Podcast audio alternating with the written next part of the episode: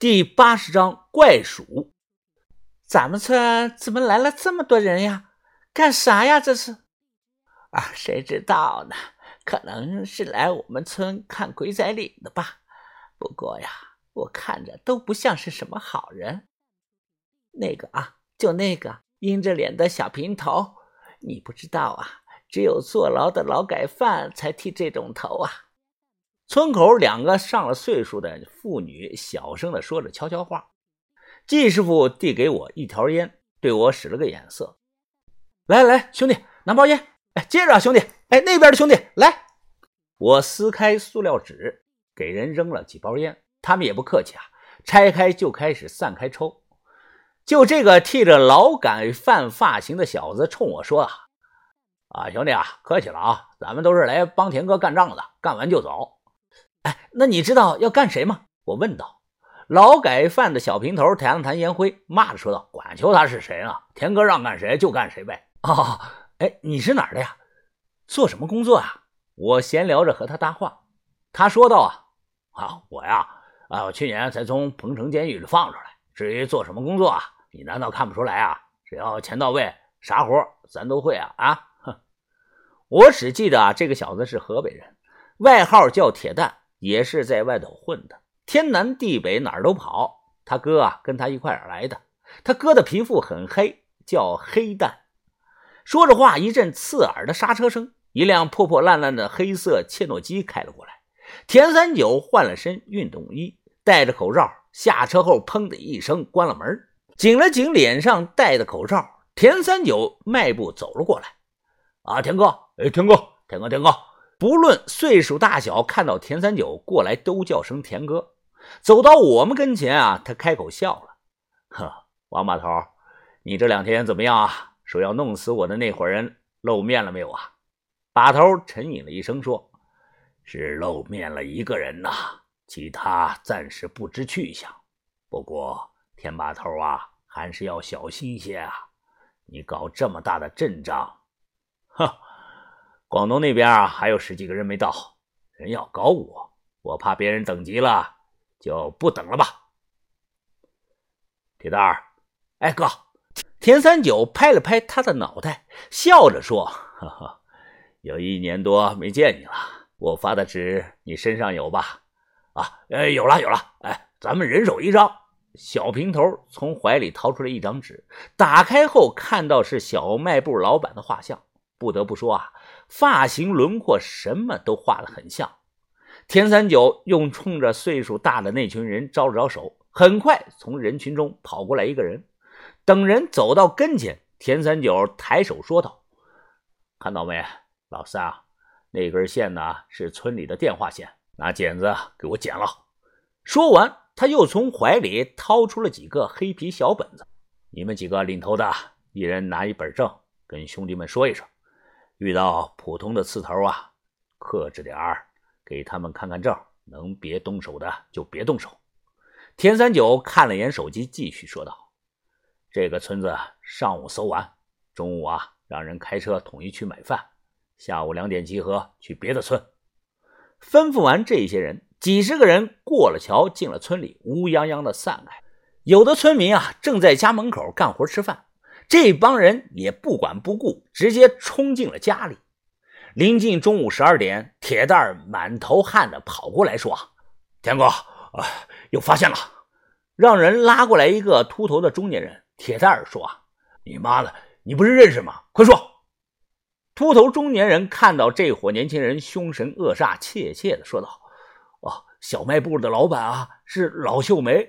呃，前天我去下降村看到过他一次。”就是不知道他准备下降村。哦，老季啊，给人拿条烟，打发走这个人。铁蛋又说：“呃，去县城里买饭的兄弟啊，估计快回来了。这马上十二点了，咱们还是先吃饭，还是别吃了？通知下去，兵分两路，在这里留上几个人，防止调虎离山。其他人上大巴，跟着我的车去下江村。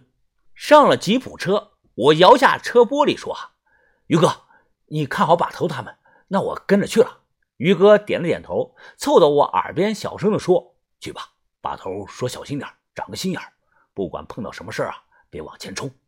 我点头说知。小卖部老板娘我们都见过，她呢是五丑老四药箱子，找到这个人就可能找到其他的人。我能看出来，挡人财路如同杀人父母。吴丑这次啊，不单是挡了田三九的财路，还惹怒了他。几十个人围着村子捡电话线，这个事儿啊，在二十年前还能看到，现在不行了。国家对于这些人都是露头就打。老纪开车坐在吉普车上，我开口问道：“我说田哥呀，要是有人报警了怎么办呀？”田三九睁开眼反问我：“你打人了吗？”我摇摇头。你偷东西了吗？我又摇摇头。那你怕什么？他这话把我问住了。你把村里的电话线剪了，还冲进人家挨家挨户的找人，这合法吗？这不合法呀！季师傅一边开车一边笑着说：“小象把头啊，没事的。别说永州，我们这帮人呐，都没湖南的，都从外地过来的。一出事都散了，没地儿找他们去。”因为搞了村里往返县城里的大巴，路上不时有本地人招手想坐车，结果远远看到车里坐了一车满脸凶悍的小平头，都犹豫着没敢上车。那个时候啊，田广洞村啊都是瓦房破房子，相反，相邻不远的下江村这年开始搞那个新农村大建设，政府补助，村里很多人推倒了老房子，盖起了小洋楼。村口立了块很大的石头碑，碑上用红笔写着“下江村”。刚到村口，我看到停了几辆三马车，有十多个男的在从车上往下卸那个梨树苗。跟人一打听，说是村里的补贴，今年要在山上规划个什么千亩雪梨园，打的口号是邀请全国朋友来下江吃梨。喂喂喂，就你啊！这个人在你们村里见过没有啊？铁蛋拿着画像问正在卸梨树苗的一个人。这个人拍拍手上的土，皱着眉说道：“你干什么的？我凭什么告诉你啊？”我操！铁蛋正想发作，一位岁数大点的男的拉住了他。这个人笑着说：“哈哈，啊兄弟啊，别生气啊！啊，没别的意思，我们找人有点事儿。”方便的话你就告诉我们，不方便的话那就算了啊。还是你说话好听点不过我也不知道啊。呵呵，别废话了，进村找吧。只要他在这里，就跑不掉。田三九从车上下来说：“派人捡了电话线，一帮人分成几波，陆续的进了村。这个点儿，村里人呢几乎都在吃午饭。看到突然来了这么多的陌生人，都纷纷对着我们指指点点。”在一家人的门口前啊，支着大锅，在做那个大锅菜，估计是做给山上种树苗的人吃的。田三九突然摆手让停了一下，有人问田哥怎么了？哎，你抬下头，看体型啊，是个女的，头压得很低，戴着帽子，正双手拿着把铲子在低头搅拌大锅菜。田三九让她抬起头来，而这个女的手中动作慢慢了下来。突然，他猛地将炒菜的铲子扔了过来，人转头就跑。抓他！铁蛋儿看到后大喊：“呀，人都过来，都来我这里！”这个女的跑得很快，十几个人在后头紧追，有人拿着棍子、钢管，还有人拿着半截的砖头，追着这个女的不放啊！我跟在铁蛋儿的后头跑，我说：“铁蛋儿哥啊，你看清楚人脸了没有啊？我没看清是不是同一个人呢？”他跑着回头说。哎，兄弟，你别叫我哥，我是田哥的兄弟。你叫我哥，那不乱套了吗？你就叫我铁蛋吧，啊，或者叫蛋子。我也没有看清人的脸啊，不过跑了就是有鬼。他妈的，这娘们啊，窜的真快。那个女的显然对村里的路很熟悉，不跑大路，尽往小巷子里钻。我们有两次差点抓住她。村里的小巷很窄，一次最多啊并排走两个人。这种地形限制了我们人数的优势。田三九派出了一部分人来追，另外一部分人都守在离村的主路上，而田三九自己啊，就是坐在吉普车上，摇下玻璃抽烟，看着这一切。紧跟着追了一路，转过来弯就没看到人了。眼前出现了四五间小院铁蛋有些恼怒的一挥手，让七八个人分开找。我和他还有另外的两个人进了巷子最里头的那三个院子，门没有锁，伸手推门，吱呀一声，门开了。院子里有两间大屋，一间小屋。我们先进大屋找了一圈，一个人都没有。桌子上摆的录音机啊，正在放着歌。放的是九四年李丽芬唱的那个《爱江山更爱美人》，录音机外放喇叭呀，它有点破音，让这个歌啊听起来少了两分的优美，多了几分诡异。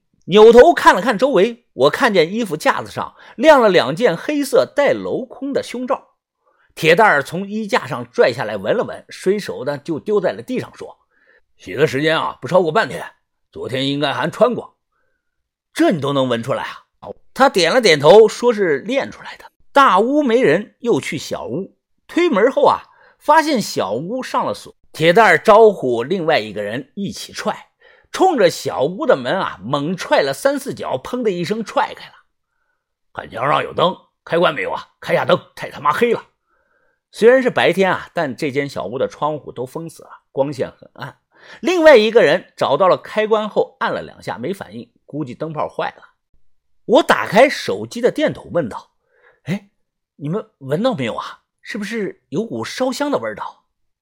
摸出手机照明，这才看清楚啊，桌子上有香炉和灵位，看样子是不久前刚烧过香，还能在屋里闻到味儿。仔细一看，灵位上写着“养女宋梅之位”，就是这里，没错，宋梅就是小卖部老板娘的女儿。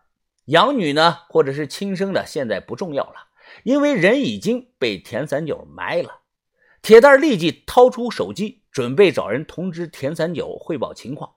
大哥，你过来看看这个东西，在这间小屋的西北角有个什么东西蒙着红布，看红布下透出来的大小轮廓呀，有点像那个鸟笼子。扯下红布，发现不是鸟笼子。是一个粗陶做的黑釉小卷缸，缸上头啊盖着块不透明的磨砂玻璃。拿开盖子，一股臭味扑天而来，非常的臭，臭味中带着一股骚味，无法形容的味道。铁蛋儿被熏的放下了手机，捂着鼻子说道：“这他妈的不是个屎盆子吗？”用手机光亮照着，往卷缸里一看，我顿时看的是头皮发麻呀！这是什么玩意儿啊？老鼠还是什么呀？十几厘米长，皮毛灰黑色，身子像老鼠，但这个东西的头啊，看不到有鼻子和嘴巴，就是一大团带着小触角的烂肉。那个触角还来回的动，就跟一朵菊花一样，是一开一合，又恶心又难看。而且啊，会往外吐一些半透明状的液体，很臭。